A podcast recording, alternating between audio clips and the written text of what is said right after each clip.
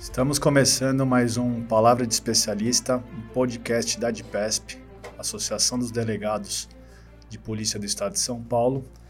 Hoje eu tenho a satisfação e a honra e alegria de estar recebendo um, além de ser um colega brilhante de profissão um amigo, pois iniciamos a carreira de delegado juntos, né, mesmo concurso, mesma turma de academia de polícia, a saudosa e famosa turma C.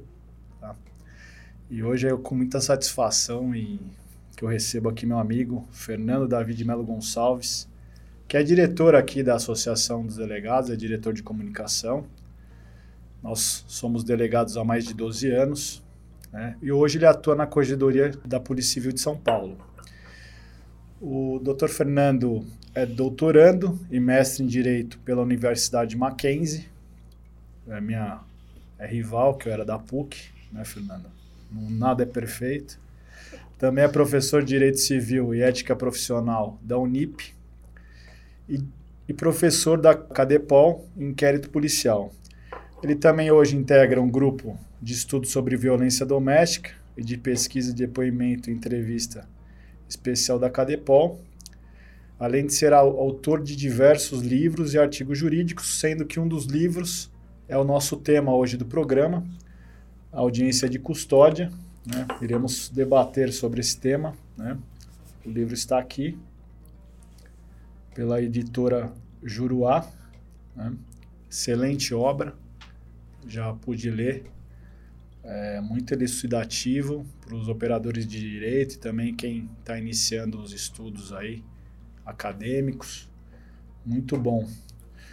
Vamos, sem mais delongas aí, iniciar nossa conversa, doutor. Eu só queria agradecer o com, grande com certeza. Pode fazer doutor Rodrigo Lacordia, é meu amigo pessoal, eu tenho um orgulho é, imenso de estar aqui e de fato, é, eu sou até parcial, porque eu tenho uma admiração sincera pelo Dr. Rodrigo Lacoja, é, pela trajetória que ele tem na polícia e de luta classista. Né?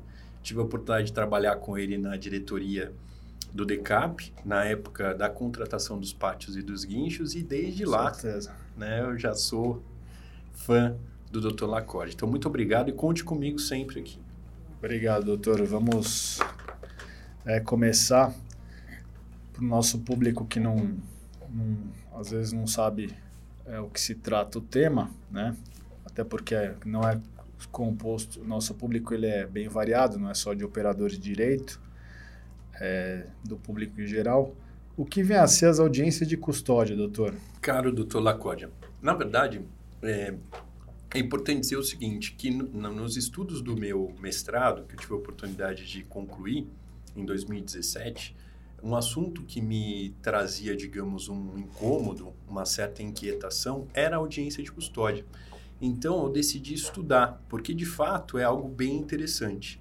Aqui o livro, né, que eu vou fazer questão de deixar para sorteio Legal. posterior aí, quando for. Vamos fazer o sorteio, sim. É, tendo Depois... em vista que eu já dei, né, um, um exemplar para o Dr. Lacódia, com honra, já, com já um autógrafo e tudo mais. Então, vou deixar aqui para sorteio. E a leitura, na verdade, é, da audiência de custódia, ela é, é, um direito fundamental. Na verdade, ela é uma garantia, ela garante um direito fundamental de liberdade. E ela vem do Pacto de São José da Costa Rica, que é a Convenção Interamericana de Direitos Humanos. Lá em 1969, né, o Brasil acabou assinando essa convenção. Então, a ideia da audiência de custódia é essa apresentação do corpo, é esse direito humano fundamental daquele que foi detido, daquele que foi é, teve a sua liberdade tolhida, para que ele seja apresentado para uma autoridade pública. Veja, aqui, ou um juiz ou uma autoridade é, autorizada por lei a exercer funções judiciais. Eu leio o próprio texto da Convenção Interamericana. Então, é, é, eu não sei, é o, se quiser continuar, é, basicamente esse é o direito, esse é o objeto Entendi. do nosso, nosso papo hoje aí. E como é realizada hoje essa audiência no Brasil? A ideia da audiência de custódia era, de fato, é, no Brasil, ela foi, então, em 1969, o Brasil assina. O Brasil tem um decreto legislativo que internaliza essa norma internacional, então em 1992, o Brasil realmente traz para dentro do sistema brasileiro a Convenção Interamericana, inclusive a audiência de custódia. Agora, a pergunta que fica é: durante todo esse tempo, desde 1969, mesmo 92. podemos partir de 92 Dois. até 2015, 2015, quando aconteceu uh, o projeto do CNJ, do Conselho Nacional de Justiça, tá. para a efetiva implantação do juiz como autoridade pública presidindo uma audiência de custódia. Durante 23 anos, o Brasil teve audiência de custódia, essa é a leitura, né? Sim. E nós temos que dizer, como somos delegados de polícia, que quem exercia essa tarefa era o delegado de polícia. Então eu tive o cuidado e eu indico aqui aos internautas, às pessoas que nos, eh, enfim, nos acompanham, um livro que eu gosto muito que chama-se A Civilização do Delegado, né? Modernidade oh. Política e Sociedade em São Paulo nas primeiras décadas da República. É, o autor é um jornalista, Marcelo Tadeu Quintanilha Martins. Ele conta a história do delegado de polícia e é interessante que o surgimento do delegado de polícia se dá é, em 1841, mais ou menos, exatamente para suprir aquilo que seria a necessidade de ter um juiz em cada comarca. Então, o delegado de polícia acaba exercitando essa tarefa jurisdicional e ele mantém o poder central. Então, à época, 1841, ainda na Constituição Imperial, havia uma, digamos assim, um, um, inquietações no sentido de tentar é, romper a unidade do país. De modo que o delegado de polícia foi uma figura central para manter a unidade do Brasil como ele é hoje, que nós falamos, é um país baleia, né? País baleia porque é um país continente. Então, se você observa um país continente, você observa Estados Unidos, China, Índia, Rússia, nenhum desses países existe audiência de custódia. E o Brasil, que é um país baleia, ele de alguma maneira teve uma engenhosidade. Ele conseguiu garantir esse, uh, essa imediata apresentação de um preso a uma autoridade pública por meio da atuação do delegado de polícia, que tinha esse poder jurisdicional, sempre teve. Então tem o poder de fixar a fiança, tem o poder de expedir alvará de soltura e tem o poder também dentro dessa decreto que a gente fala de prisão em flagrante delito. Muitas pessoas, até no mundo jurídico, confundem a, a importância e a complexidade de como se dá o flagrante delito. Então, inicialmente, nós temos o artigo 301 do CPP, qualquer do povo pode e os agentes da lei devem prender quem quer que seja em flagrante delito. Então, qualquer do povo pode, inclusive, proferir a voz de prisão em flagrante e, inclusive, realizar a detenção, realizar a captura. Agora, essa captura é uma situação de fato que está limitando a liberdade daquela pessoa. Agora, veja, essa, que é a primeira fase do flagrante delito, que é a voz de prisão em flagrante delito, você tem a condução, que é a segunda, e na condução você tem a apresentação ao delegado de polícia. É o delegado de polícia que instala a chamada audiência de apresentação e garantias, que é a audiência do 304 do CPP.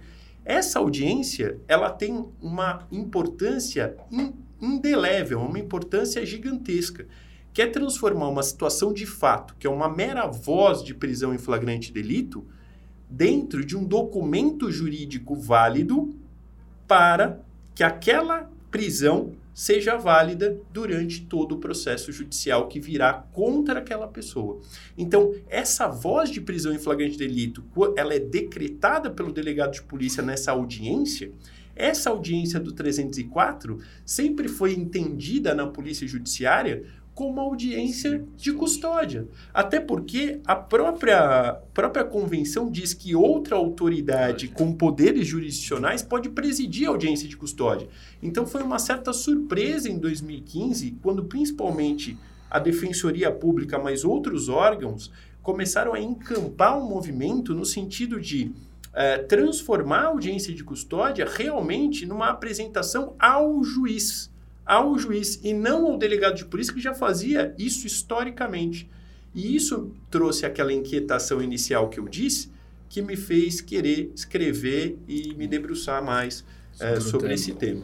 É, o, como eu disse, é um tema que não é é um tema recente, né? Um, até por conta da, da instalação da audiência pelo juiz, né? Via judiciário em 2015, né? eu lembro que eu, a gente estava até no, no DECAP, né, na sede do Departamento de Polícia Judiciária, essa época eu lembro das movimentações para instaurar, para né, fazer a questão da logística toda, da operacionalização dessa audiência de custódia, eu lembro desse movimento em 2015, né? Então, assim, hoje, então, podemos dizer que o delegado não preside a audiência de custódia. Hoje é presidida pelo juiz, na presença do promotor de justiça e do defensor público. Hoje, a questão da audiência de custódia, ela está judicializada mesmo, ela está instalada no Poder Judiciário.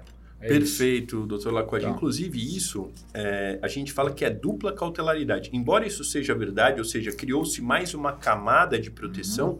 O, a audiência que o delegado preside, que é o, a chama, chamada audiência de apresentação e garantias, ela é imprescindível também. também. Ela continua sendo o direito humano fundamental imediato. E mais, ela, ela garante o corpo. Então, hoje nós temos no Brasil uma dupla cautelaridade tanto a proteção da audiência com o delegado, quanto a proteção da audiência de custódia. Doutor, é, só para a gente agora contextualizar nesse período que a gente está vivendo de pandemia, né? quase aí dois anos aí que, que a gente tem vivido essa situação, o que mudou né, na audiência de custódia, até por conta de não contato, a gente quase ficou numa espécie de um lockdown, né, home office, toda uma nova sistemática de trabalho que eu sei que também foi implantada no judiciário.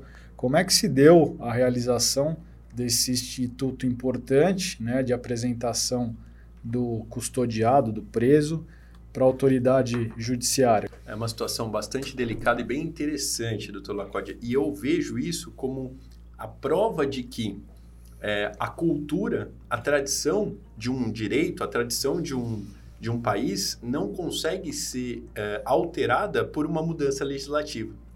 Então, olha que interessante. Enquanto a audiência com o delegado de polícia, que é a audiência de apresentação e garantias do 304 do CPP, continuou sendo presencial, ou seja, o preso que durante a pandemia era flagrado, era surpreendido em flagrante delito, era conduzido ao delegado de polícia que decretava ou não a, a, o auto de prisão em flagrante delito. Ele confirmava, convertia a voz em documento jurídico ou não.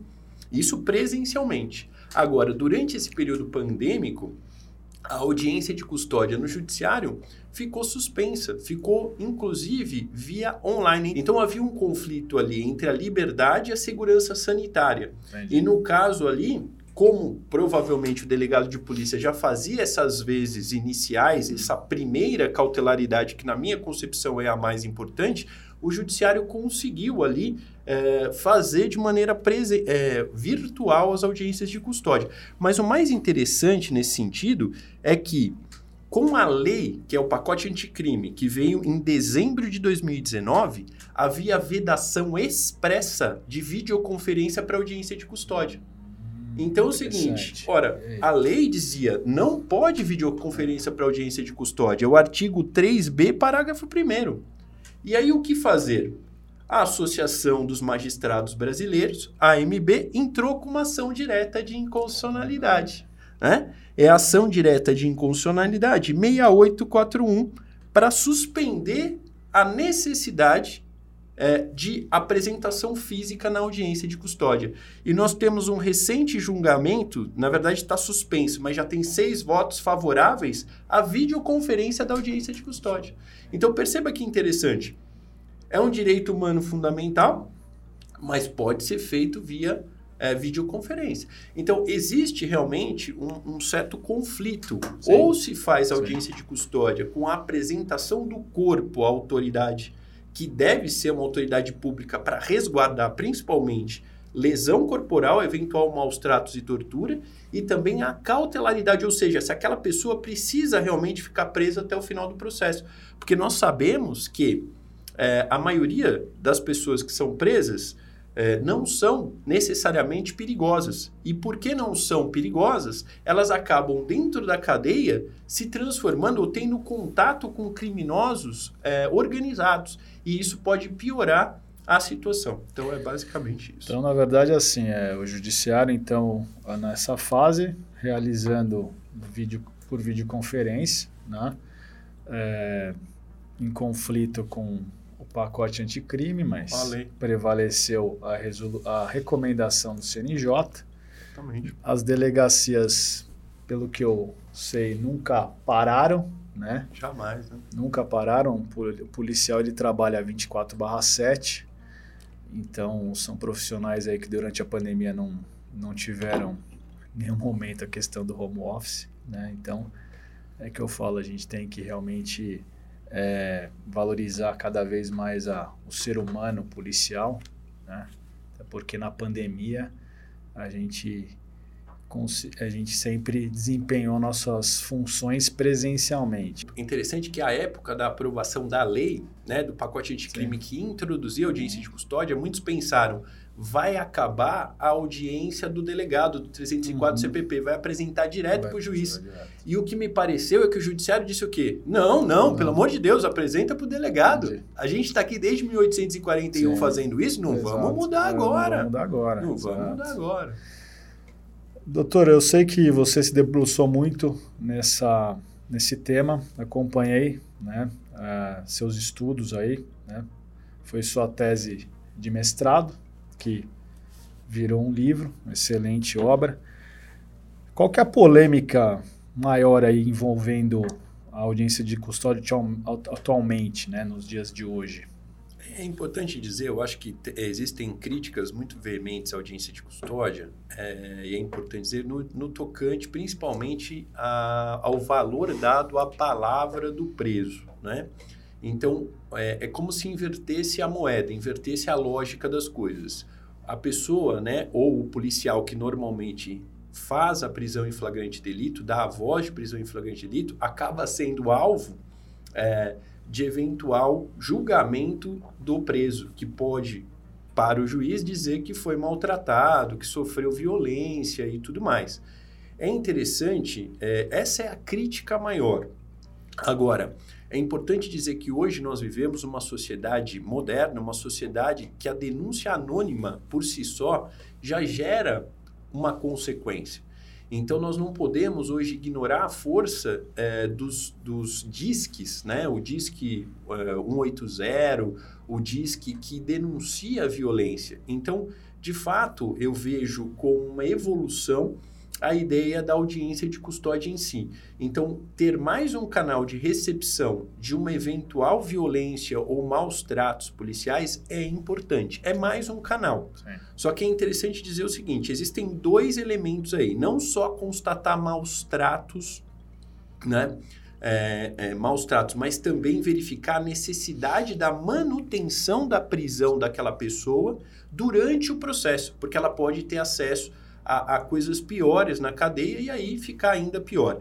Uma coisa que me chama atenção, o próprio CNJ, só fazendo um breve é, parênteses, ele tem um site oficial no qual ele coloca o número de audiências de custódia já realizadas e o número de relatos de tortura e maus tratos. Até 9 do 9 de 2021 até dia 9 de setembro, no Brasil foram realizadas 793.503 audiências de custódia. No Brasil. no Brasil. Em São Paulo, 244.276 audiências de custódia. É muita coisa. Muita coisa mesmo. Agora, eu quero mostrar, que eu acho que é importante a gente falar claro. sobre isso, o, vo o volume de relatos de violência, relatos Sim. de maus tratos policiais. Vejo, por que eu enalteço o relato? Sim. Porque o relato vai para as corregedorias. Sim. Não necessariamente o relato é confirmado. É a palavra do preso que depois é investigada para verificar se tem pertinência ou não. No Brasil, 6,2% só tem relato de violência. Então, desse volume gigantesco, 6% falam de violência. Em São Paulo, 3,5%.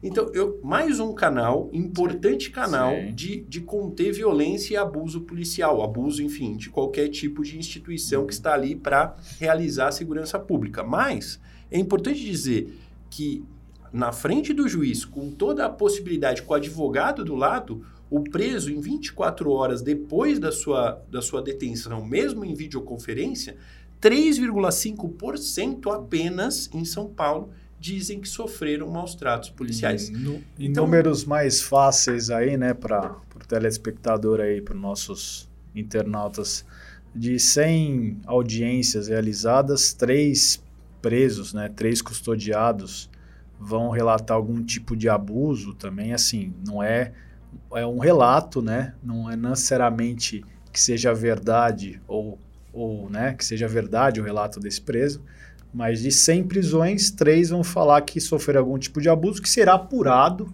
né, pelas, pelos órgãos censores, né? E que muitas vezes também vão, vão descobrir que não teve nenhum abuso também, que pode ser zero às vezes, né, também. Né? É, eu, eu, assim, eu estou hoje na Corregedoria Geral da Polícia Civil, o que a gente percebe é o seguinte, quando existe, é, assim que o preso, na audiência de custódia, ele relata a violência ou relata os maus tratos, ele é submetido ao exame de corpo de delito.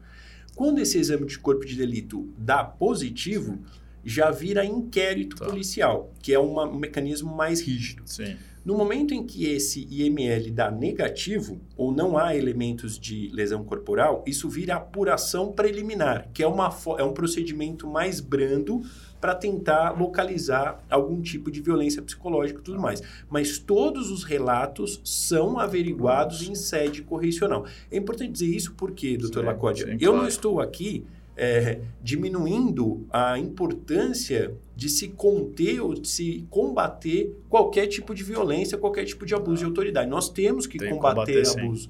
Tanto, eu estou na corregedoria, então eu, eu, eu tenho isso até como missão. Agora, é, é, importante dizer que um, um dado objetivo que é. vem direto do site oficial do CNJ é que 3,5% em São Paulo relatam é, ter havido abuso. É, eu só acho isso sim, importante para deixar claro que, por vezes, nós vemos na imprensa ou vemos em alguns mecanismos uma certa espetacularização. Sim.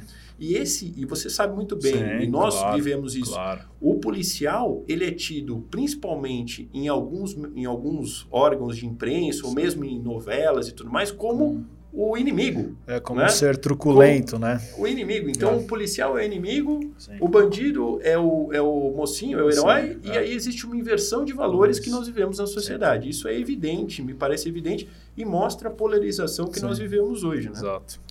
Quais são os pontos positivos que você, que você vislumbra desse instrumento aí, né? Desse importante é, instrumento aí para a justiça criminal aí, né? Eu acho que a gente teve uma aula hoje, eu falo que você tem essa capacidade, é, desde, desde que eu conheço você, de passar os ensinamentos, aí, passar a matéria de forma clara. Eu acho que hoje a gente teve uma aula bem elucidativa sobre a audiência de custódia. Quem não conhecia, acho que está conhecendo. Mas quais são os pontos positivos que pode apontar? É, Para mim é uma honra. É, eu sei que é um tema instigante e é um pouco técnico, mas é importante porque ele, ele tangencia sim. muitas discussões sim. aí que são atuais. Sim, uma coisa que eu entendo positiva, até para a gente caminhar aí para a finalização, é o seguinte. A audiência de custódia, ela demonstrou um outro porcentagem que também o CNJ levanta no seu site oficial é a porcentagem de pessoas que. Porque a audiência de custódia basicamente é o seguinte: assim que houve o decreto do delegado de polícia do auto de prisão em flagrante delito, em 24 horas, esse caso e o preso são submetidos ao Poder Judiciário por videoconferência. E aí, assim que eles são submetidos por videoconferência, além da questão do relato de maus tratos, ele precisa verificar se é necessária a prisão daquela pessoa durante o processo. E para verificar isso, ele tem que ver, basicamente, se aquele preso é um preso perigoso, se ele é contumaz, se ele tem como característica ou, entre aspas, profissão, ser criminoso. Aqui, no Brasil, nós temos 59% de conversão em preventiva. Isso quer tá. dizer o quê? Que a audiência de custódia, 59% daquele número retumbante que eu falei, de fato ficam presos. Tá. Mas Veja, 41% são soltos imediatamente. Imediatamente. O que, que isso quer dizer na nossa concepção e é isso que a gente defende? A audiência de custódia tem se tornado um filtro de qualidade da prisão efetuada. Tá. Então não adianta, doutor Lacode, você sabe Sim. muito bem, a gente prender os, os lagartixas, o, o, o fogueteiro do tráfico de droga. Exato. Porque quando a gente prende o fogueteiro do tráfico de droga, no dia seguinte ele está reposto e você pode mantê-lo ou não na prisão, mas isso não faz diferença nenhuma para a organização criminosa. Exato. Agora, se você prende um chefe do PCC Sim. ou de quadrilha, ou enfim, quadrilha hoje não existe mais, é associação criminosa, organização Sim. criminosa. Você prende um, você desmantela desmantela a própria organização criminosa. Então verifique que o bom da audiência de custódia seria realizar esse filtro de qualidade, ou seja, quanto melhor a prisão, e aí entra a polícia judiciária, a investigação, a inteligência, porque para eu prender o chefe da quadrilha, eu preciso usar é, interceptação telefônica. Eu preciso usar mecanismos especiais de investigação. Só assim eu consigo identificá-lo e prendê-lo. E no momento que eu o prendo, ele vai ser submetido à audiência de custódia e fatalmente ele ficará preso. Agora, uma pessoa que cometeu um furto, uma pessoa que cometeu um crime menor, que não é, é criminoso organizado, esse tem que é, responder o processo em liberdade e até para não assoberbar o, o sistema, que o sistema é, é, horrível, Sim. né? Nós sabemos que o sistema é muito ruim. Sim. Então, isso mostra o quê? A audiência de custódia poderia ser melhor. As prisões levadas ao juiz poderiam ter melhor qualidade. E a pergunta é: como ter melhor qualidade na prisão? Investindo na polícia judiciária, judiciária, investindo na polícia de investigação. Nós precisamos não só dotar de, de, de infraestrutura, que aqui Sim. em São Paulo nós sabemos que a infraestrutura é deficitária, mas principalmente valorizar o ser humano, valorizar uhum. o delegado de polícia e o policial civil para que ele possa exercer a sua função e realmente prender aqueles que são criminosos, aqueles que se dedicam a vida ao crime. E isso vai na linha da ressocialização. Aqueles que cometeram um crime por um ímpeto, aqueles que cometeram um crime e não são pessoas, uh, digamos, do métier criminoso, Sim. essas devem responder o processo em liberdade.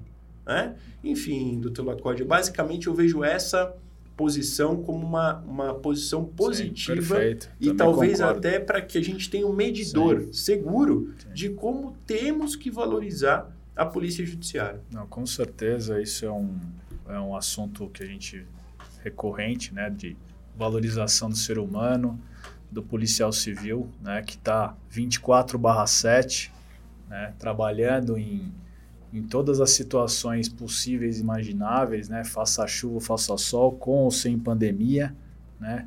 Estamos prontos para atender o, o cidadão, né? Para combater o crime, investigar. Esse é nosso mistério, é nossa nosso principal trabalho a investigação e a gente tem feito isso. A Polícia Civil de São Paulo tem mostrado trabalhos excelentes. Isso aí é, é constatado todos os dias. Doutor, é, obrigado, tá? agradeço a participação, foi excelente você sempre dando aula. Eu falo para você que você tem esse dom aí, né, de lecionar, né, de, do magistério. Você fala de todos os assuntos que você se propõe a falar, você faz isso de forma é, primordial. Então, fico muito feliz. Eu acho que tenho certeza que mesmo nosso público que não é do operador do direito, ele entendeu a audiência de custódia e sai hoje com uma visão muito mais esclarecida. É, volto a falar que o, o livro será sorteado para o comentário que tiver mais curtida, né, Vitor? Então, nós vamos fazer esse, esse, esse sorteio. Na verdade, é, um, é uma espécie de sorteio aí de quem tiver mais curtida no comentário e vamos estar tá enviando o livro, né, autografado pelo Dr. Fernando para casa do, do telespectador que tiver um comentário mais curtido. Se você quiser deixar suas considerações finais, Fernando. É... Não, eu quero agradecer muito a, a presença aqui, o convite e dizer que para mim é uma honra de verdade estar ladeando aqui um grande delegado de polícia e dizer que essa luta é nossa, né? Sim. Nós estamos juntos aí com a Associação dos Delegados de Polícia do Estado de São Paulo. A Polícia Civil do Estado de São Paulo é a melhor polícia do Brasil, Sim. né? Nós fazemos muito com o pouco que temos, uhum. essa é a verdade. e nós não vamos desistir de lutar, não é isso, doutor Lacode? Então, Nunca. conte comigo, tudo que me passa nas mãos e passa as mãos e eu acho que é algo interessante de ser estudado, eu tento trazer o lado, né, a visão do delegado de polícia, né? Então, eu tentei fazer isso com esse livro, Audiência de Custódia, Desafios de Sua Implantação no Brasil, e eu, obviamente, deixo aqui, uh, enfim, o meu obrigado, o meu agradecimento e vou fazer com todo carinho aí um, uma firma, né, um autógrafo aqui para mandar para o internauta. Muito obrigado. É, ficamos por aqui, né? Mais um programa Palavra de Especialista. Vou dar um spoiler. Pode ser que nos próximos programas tenha um novo apresentador, tá? Mas quem acompanhar, quem for nosso telespectador vai saber, tá? Mas já deixa esse spoiler, né, Vitor? É a palavra da moda aí. É, eu queria agradecer a todos que prestigiaram nosso programa. É, estamos no YouTube, no Spotify. Acompanhe nossas redes, né? no Instagram, Facebook, é, no próprio YouTube também. Agradeço aos telespectadores e aguardem os próximos programas. Quem sabe terão novos apresentadores. Obrigado. Até a próxima.